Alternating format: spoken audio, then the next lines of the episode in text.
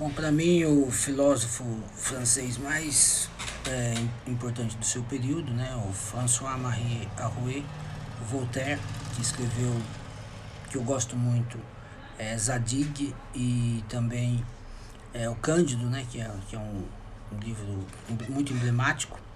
E, e o Voltaire sempre se bate é, no debate com outros filósofos, né? ele sempre está é, é, construindo uma filosofia em cima de, de afirmativas, de assertivas de outros filósofos. Esse livro tem um título muito engraçado, né? O Filósofo Ignorante, que é, que é tentar responder questões fundamentais da existência humana e da condição humana. Né? Vale muito a pena, sempre vale a pena ler Voltaire, um dos grandes filósofos da história da humanidade.